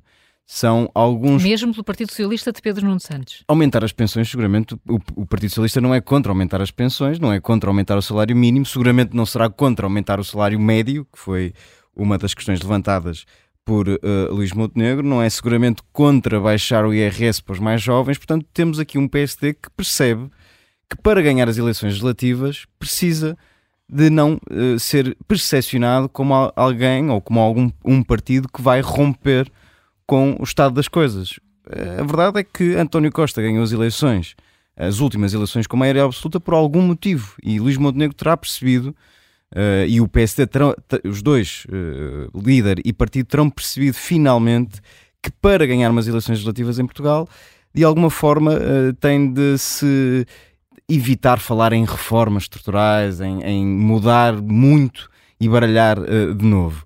Portanto, de um ponto de vista pragmático, eu acho que Luís Montenegro teve aqui neste Congresso em Almada uma missão, uma, um desempenho muito bem conseguido e, portanto, nesse aspecto conseguiu de facto marcar muitos pontos. Agora, se falarmos de ideias para mudar as coisas que de facto estão mal no país, o que é que disse de, de substantivo Luís Montenegro sobre a habitação, além de, da ideia de que quer envolver os privados na solução? O que disse Luís Montenegro sobre a saúde, além da ideia de que quer envolver os privados na saúde? O que disse Luís Montenegro ah, sobre a justiça, além de dizer que quer erradicar a corrupção? Ora, quem é que não quer erradicar a corrupção? O problema é como é que se chega lá. E portanto, se olharmos para Luís Montenegro e para o PSD com essa grelha de, de análise, podemos dizer que Luís Montenegro não está com muita vontade de levantar grandes ondas. E isso pode permitir conquistar uh, o eleitorado do centro, que é o eleitorado de que precisa para ganhar as eleições legislativas. Já Rui Rio dizia. Mas não é exatamente um projeto mobilizador de país, ou para o hum. país. E, portanto, uh, estou curioso para perceber como é que Luís Montenegro vai conseguir conciliar esta visão pragmática que é precisa, porque só se ganham eleições, de facto, eh, com, com muito pragmatismo, como é que vai conseguir conciliar essa visão pragmática com a ideia de que o PSD pode fazer um bocadinho diferente daquilo que foram estes oito anos do governo socialista? Como é que o PSD pode resolver os problemas na, na habitação, como é que o, o, PSD pode resolver os problemas na saúde, na justiça, uh, também na economia. Uh, Luís Montenegro deixou umas, umas palavras soltas que qualquer uh, líder de, de, de centro-direita ou centro-esquerda poderia subscrever, que é, é preciso remover os obstáculos que as empresas enfrentam. Bom, mas isso é um diagnóstico que toda a Sim, gente isso partilha. é o centro da intervenção de António Costa naquele malfadado de sábado no Palácio de São Bento, não é? Era sobre o problema de, dos obstáculos administrativos que as empresas... Acho, acho que António Costa queria dizer mais qualquer coisa pois, pois do disse, que isso. Pois disse lá no fim, disse outra coisa. Sim, sim. sim mas, mas oficialmente a comunicação foi sobre a importância do investimento estrangeiro Sim, eh, e, o Luís Montenegro diz exatamente e, o mesmo. Mas... Sobre os problemas que as empresas, os investidores encontram. Eh, como sabe, António Costa era uma pessoa recém-chegada a Portugal e, portanto, nunca tinha estado no governo, estava muito surpreendido com as dificuldades que encontram as empresas para investir. Uh, administrativos, burocráticos. Até até... é que a credibilidade de um é diferente do outro, dizendo a mesma coisa. Não, o que eu estou a dizer o que, eu, o que eu quero dizer é o seguinte: eu acho que realmente Montenegro percebeu várias coisas, eu acho que ele olhou para aquelas coisas dos eleitorados e isso está lá tudo. E agora, se correndo-lhe tudo a ele muito bem, Uh, nós, uh, eu, eu acho que o projeto não é mobilizador para o país. Eu acho que o projeto é mobilizador para o eleitorado do partido do, do, PSD. do, do PSD e ali com as outras franjas. O problema é que o país, para fazer tudo aquilo que nenhum líder político quer dizer quando vai para eleições, é que o país, para fazer isso, teve até agora uma forma, que era quando falia. Quando falia, portanto, tivemos essa possibilidade em 2015, portanto, ia, em 2011, ia, fazia ali umas coisas. A partir daí, e descoberta agora esta possibilidade de, mantendo as contas certas, podermos não fazer nada, hum. nós estamos provavelmente numa campanha eleitoral em que aquilo que vai estar em cima da mesa é como é que nós vamos continuar a empobrecer sem sentir dor. Portanto, são os projetos, não é? Depois, provavelmente, isto quererá dizer que apanharemos um susto aqui dentro de algum tempo e então aí teremos uma campanha eleitoral onde estarão em cima da mesa uh, uh, o, que é que se tem, o que é que se tem de fazer em, em caráter de urgência. Para já, eu acho que tudo, tudo isso que eu estava aqui a dizer do, do, do Carlos estava a dizer do, do, das propostas de Montenegro, para mim tudo isso só funciona se o líder do PS que, foi, que for a eleições for o Pedro Nuno Santos. Porque polariza e porque... Porque polariza. Se, não, se, for, eh, se for o Zé Luís Carneiro... Uh... Mas Luís Montenegro, como se viu, está, já está a pensar já, já, em Pedro Nuno já, Santos. Uh, há, há, um, há um detalhe interessante para, para que eu acho que ajuda a, a, a, sustentar a minha tese de que Luís Montenegro percebeu de facto que o PSD tem de esquecer, se quer ganhar as eleições, tem de esquecer a, a conversa das reformas do Estado e de mudar o que quer que seja. E acho que Luís Montenegro percebeu isso claramente, que é o discurso sobre impostos.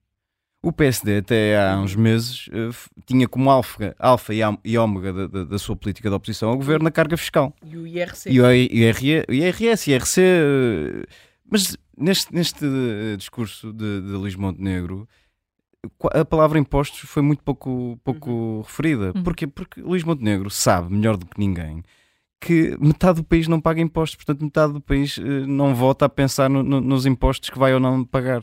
E, portanto, Luís Montenegro sabe, mais uma vez, que falar em gorduras do Estado, lembramos-nos todos da conversa das gorduras do Estado e da reforma do Estado e o que é que tinha de, de ser reformado Luís Montenegro não vai falar sobre isso. Dos transacionáveis e dos, não, dos bens transacionáveis e dos bens Porque esse ponto não é, vamos lá ver, eh, esse ponto era quando tinhas que explicar às pessoas como é que ias diminuir a despesa pública, não é? Uh, e hoje esse, esse, tema não é tema de discussão. Não estou a dizer, não estou a dizer que não merece, não merecesse Não é ser. é porque este PSD não quer discuti-lo, uh, pelo menos publicamente. Pá, não, é tema, não é tema de discussão, porque se tens as contas públicas equilibradas, porque é que, a não ser que tu digas que vais baixar muito os impostos, e as, e, a, e as promessas que estão a ser feitas não são particularmente uh, ir por aí além, a não ser que digas isso, uh, não tens de estar a dizer onde é que vais custar. Agora, aquilo que faz falta, na minha perspectiva, mas faz falta no discurso de quase todos os partidos, uh, é como é, que, como é que se faz diferente na educação, como é que se faz diferente na saúde. Mas isso, de calhar, também não era ontem o sítio para fazer isso, não é? A gente sabe que da parte do PSD há propostas para a saúde, para a educação não tenho visto, a não ser a dos professores, pronto. Uh, mas mesmo a dos professores, vamos imaginar que poderia fazer sentido, mas só faria sentido se fosse incluída num pacote em que entrassem outros pontos. Nós, por acaso, publicamos hoje um texto aqui sobre um professor que diz que uma coisa ao PST, o PST tem que falar para a educação e, e chama a atenção para pontos que não têm a ver uh, só com aquilo que é a agenda sindical. Tem a ver com, por exemplo, o que é um ambiente na sala de aula é uma coisa que também é muito importante para os professores. Nós falamos muito de da salários, autoridade do professor, da autoridade do professor, de como é que se compõem as salas de aulas, do problema de teres muitas vezes na sala de aula uh, situações que não consegues gerir uh, e que não têm só a ver com o mau comportamento, têm a ver com des desigualdades de aprendizagem. Portanto, muitas situações que muitas vezes não são debatidas muito no espaço público, mas fazem eh, eh, ainda hoje também, por exemplo, aqui no, no, no manhã, quando falávamos de saúde, o médico que interveio chamou a atenção para coisas que também quase nunca se fala, que é o inferno das aplicações informáticas. Uma coisa que quem, quem vai a um médico de saúde sabe que ele vira-se para o computador Sim. e está não sei quanto e tempo desaparece. e desaparece. e desaparece. É verdade. E, e, e dizia, dizia que se, se, de facto uh, Luís Montenegro está claramente preocupado em não assustar aquele eleitorado do PS que agora pode estar um bocadinho receoso em voltar a votar no Partido Socialista, também foi interessante perceber que Luís Montenegro vai de uma vez por todas, assim pareceu pelo menos pelo discurso que fez em Almada, tentar captar algum do discurso que é usado pelo Chega mas com propostas uh, que sejam moderadas e, e, e, razoáveis. Falou da questão da imigração, dizendo que Portugal não pode ser um país de portas cancaradas, mas também. Zé Miguel, mesmo aí, desculpa interromper-te, o Zé Luís Carneiro seria um problema acrescido, porque o Zé Luís Carneiro era o homem que estava com os polícias, que protestava quando a imagem dos polícias não era a melhor, que, portanto, que é o homem de, pronto, que, que, que teve a, ca, a, cargo a segurança e, e, teve até uma postura diferente de alguns ministros do Partido Socialista nessa área. Portanto, aí seria ainda muito mais complicado para o PSD. Mas, mas atenção, eu também, vamos lá ter um bocadinho de, uhum. de coisa. O José Luís Carneiro, a primeira reação é atrapalhada, portanto, não é de quem se sinta muito confortável neste, neste apelo a reagir às propostas do PSD. Ele, claro. ele, ele também repetiu o discurso de Pedro Nuno Santos sobre a culpa é do Passos. Sim, mas, mas o problema é que os candidatos do PS estão os dois cada um deles parece a canção do Sérgio Godinho, pode alguém ser quem não é, quer dizer, e eles resolveram, um resolveu fazer... E para todos os efeitos, o, o José Luís Carneiro sai de um governo que sai em mau estado, não é? Sim, Portanto, mas, mas lá o, até ao fim. Mas o, o Pedro Nuno Santos está a fazer de conta que é moderado e social-democrata. O, o, Zé Luís Carneiro uh, uh, está por um lado, nós temos uma imagem, eu até estou aqui a corroborar uma imagem dele ao centro, mas vamos ver quem são os apoiantes deles, porque aquilo é o mundo ao contrário, não é? é o, o Santos Silva queria malhar na direita e o Pedro Nuno Santos está com o Assis, não é?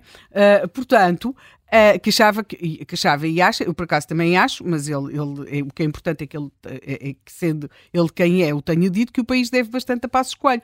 Portanto, uh, o mundo está uh, e, aliás, ao contrário. pelas reações de, dos dois candidatos à liderança do Partido Socialista, e aqui centrando mais em Pedro Nuno Santos, nota-se que Luís Montenegro conseguiu o que pretendia, pelo menos, porque quando assistimos Pedro Nuno Santos a, a, a acenar com o papão de que vem aí um corte nas pensões quando o PSD ou se o PSD voltar ao, ao poder, já percebemos que Pedro Nuno Santos, para já, tem pouco mais a dizer ao país do que repetir uh, os medos e, e, apelar aos sentidos mais básicos do eleitorado, às emoções mais básicas do eleitorado. Portanto, Luís Montenegro, antecipando o que, o que será muito provavelmente a campanha do Partido Socialista, veio desde já marcar as cartas e dizer: não, eu vou aumentar as pensões, não, eu vou aumentar o salário mínimo, não, eu não vou aumentar impostos e, portanto, já está a antecipar-se à estratégia que será do, a do Partido Socialista. E, ao mesmo tempo, também já esvaziou a velha conversa sobre o Chega que Pedro Nuno Santos não se cansa de repetir. Luís Montenegro já disse: Eu não vou governar com Chega, não é não.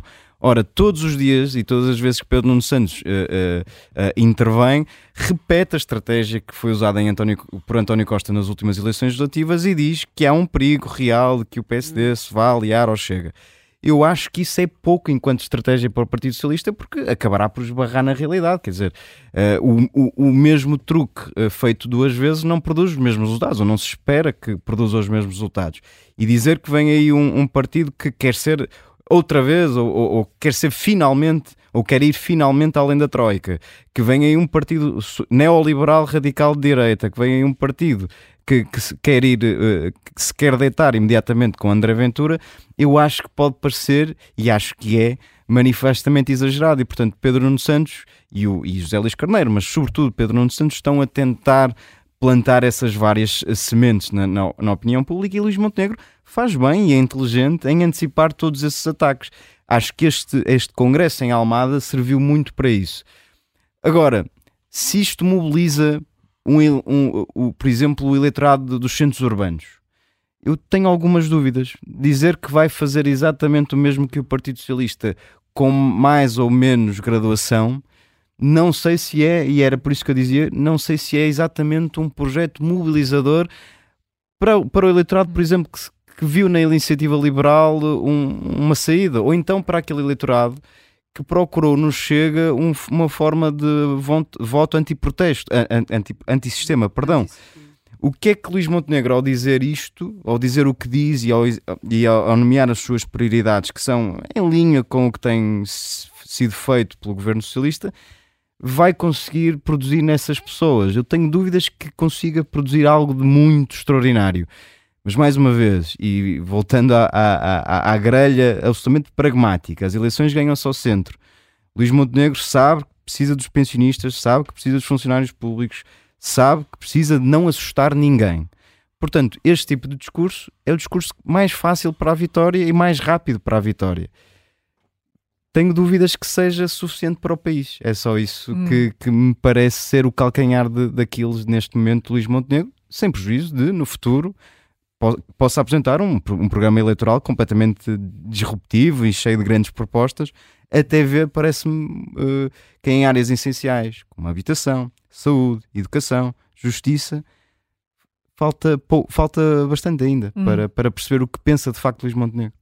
Portanto, Helena, é um, um candidato que não quer assustar ainda? O problema, o problema não é do Luís Montenegro.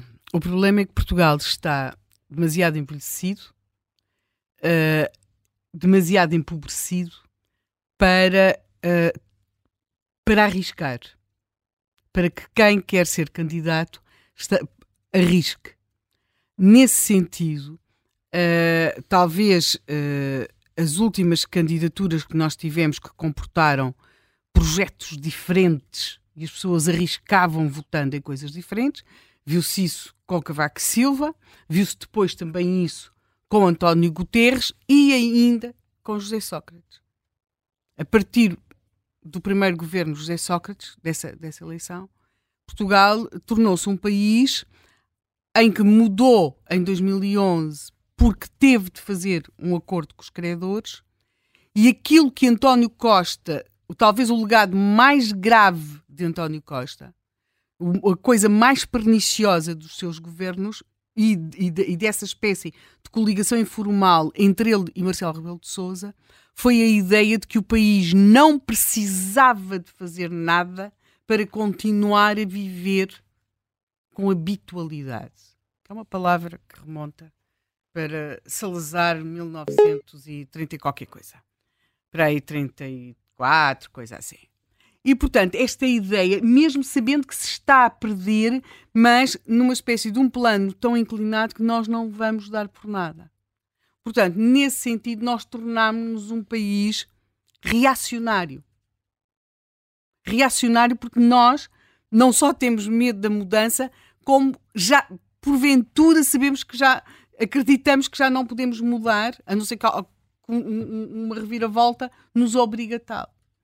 Logo, quem se apresenta a eleições, sobretudo se estiverem partidos que têm aspiração a formar governo, ou, seja, se eu, se eu, estiver no Bloco de Esquerda ou no Chega, posso dizer aquilo que me passar pela cabeça, não é?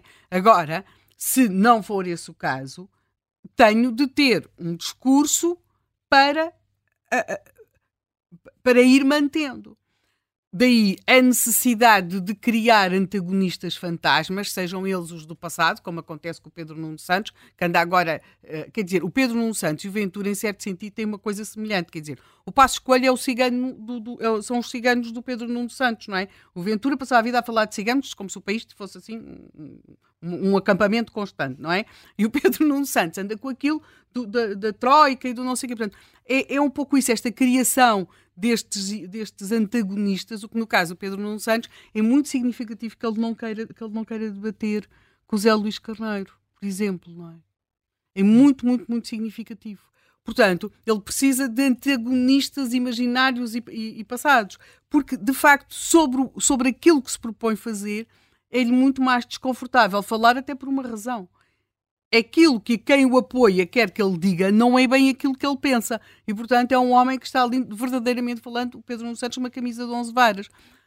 Para o Montenegro, a questão é, é, é, é em parte simétrica, ou seja, ele dá-lhe muito mais jeito poder atacar o Pedro Nuno Santos do, do, que, do que o Zé Luís Carneiro, que, que estaria, em termos de discurso, muito mais coincidente com o dele e que é tal convicção de que nós podemos continuar uh, a viver uh, sem ter de reformar efetivamente o país.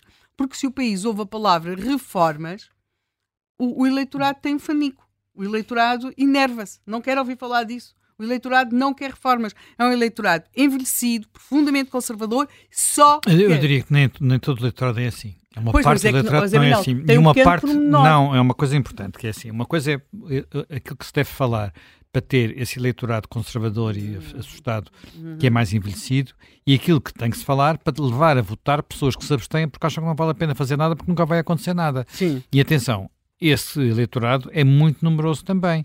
Porque Mas é um eleitorado... está fora de Portugal, não é? Não, não, e muito também Os está mais cá. jovens. Os mais jovens também estão cá. Vamos lá ver. Não desapareceu tudo, não é? Não Sim. desapareceu tudo. Estão cá e é, eh, em parte, o eleitorado que permitiu uh, a, a, a, o aparecimento da iniciativa liberal. Mas não portanto, chega. Não chega ao PSD, mas, mas para, para fazer uma maioria de governo é, é necessário. Uhum. E, portanto, as duas coisas não podem ser. Por isso é que é necessário. Eu percebo. Eh, as mas duas é coisas são complementares, não, não podemos ficar, é pá, não vale a pena falar de mudanças porque isso só nos faz perder eleições há uma parte do eleitorado que quer ouvir falar de mudanças também, inicia... sem ganhar, sem claro. ganhar, sem ganhar Mas esse, esse papel eleitorado não chega a lado nenhum. Esse papel que a iniciativa liberal já teve e que é fundamental, porque é óbvio que os partidos já estão... esteve e não sabes se tem ainda. Portanto, pois, por isso é que a, a, a, iniciativa liberal ou tem... ganha juízo ou, ou, ou, ou, tem de ganhar. Tu não és o eleitorado típico da iniciativa liberal, Mas tem, Helena. Há, há uma parte desse, tem de ganhar de, de, juízo. Há uma parte das bases da iniciativa liberal e é isso que justifica muito a recusa do Rui Rocha em conversar sequer com, sobre uh, pré-coligações, ou coligações pré-eleitorais, melhor dizendo.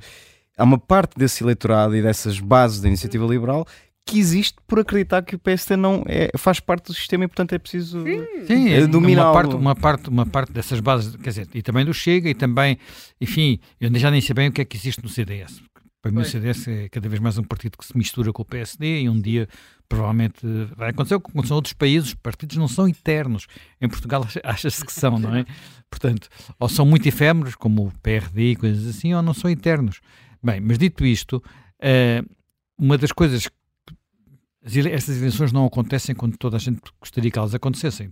Praticamente todos os partidos preferiam que as eleições fossem noutra altura. Uhum. Mas para, não é, a questão é se uh, os não socialistas querem ganhar umas eleições, não podem ganhá-las só por cansaço e por exaustão dos governos, não podem ganhá-las só pela negativa, porque depois chegam lá e não têm margem uh, política e social para fazer seja o que for, uhum. porque imediatamente no dia seguinte tem, eh, as pessoas dizem, mas vocês não vieram cá para isto. E eles têm que explicar ao que vem, e ao que vem não é só a parte de doce, mas promessas que são mais favoráveis, é também dizer que há coisas que é preciso fazer em Portugal se quisermos sair da cepa torta. Mas para isso era fundamental que a iniciativa liberal concorresse sozinha, tivesse um resultado razoável e dissesse na campanha o suficiente enquanto bastasse, para depois, se fizesse parte de uma a solução A iniciativa liberal governo, pode concorrer sozinha? Tem de concorrer sozinha. Desculpa lá, deixa-me acabar. Tem. A ou menos. Pode Tem. concorrer sozinha e uh, não concorrer ou coligar-se nos distritos em que isso é importante. As ah, duas coisas não são incompatíveis. Sim, sim, não as são. As duas coisas não são. são incompatíveis. E neste momento toda a discussão é como se as duas coisas fossem incompatíveis. Uhum. É que nem é sequer preciso coligação. Basta dizer Exatamente. que, olha, em Bragança não concorro. Exatamente. E, portanto, e depois a Bragança sou capaz de lá mandar um. Uh, com, negocio com com alguém para ter num distrito ou outro desses um concorrente num lugar que até nem tem que ser elegível. Não é elegível. E, e, vou dando a mensagem de que o meu eleitorado nesses distritos, que até são distritos em muitos aspectos mais envelhecidos, portanto, não cruciais, pode uh, concentrar o seu voto. E pôr assuntos e, portanto, de reforma e, em cima e, e fazer mesa. campanha separada, completamente Sim. independente, e depois, se calhar, há um ou dois comícios em que estão juntos. Epá, não fará mal ao mundo. Uhum. Uh, mas eu acho que as pessoas não estão a pensar nestas soluções que em Portugal nunca ocorreram de uma forma. Quer dizer, ocorreram quase sempre, mas nas, nas regiões autónomas, não é? Onde uh, eh, PSD e CDS tradicionalmente iam separados, agora é o contrário, vão juntos e separados no continente. Uh, mas nada impede, impede que possam, podam, possam acontecer. Apesar de tudo, ainda falta correr muita água. Vamos ver. Miguel Santos Carrapatos, obrigada por teres vindo à Contracorrente. Amanhã um outro assunto com a Helena Matos e o José Manuel uhum. Fernandes. Até amanhã.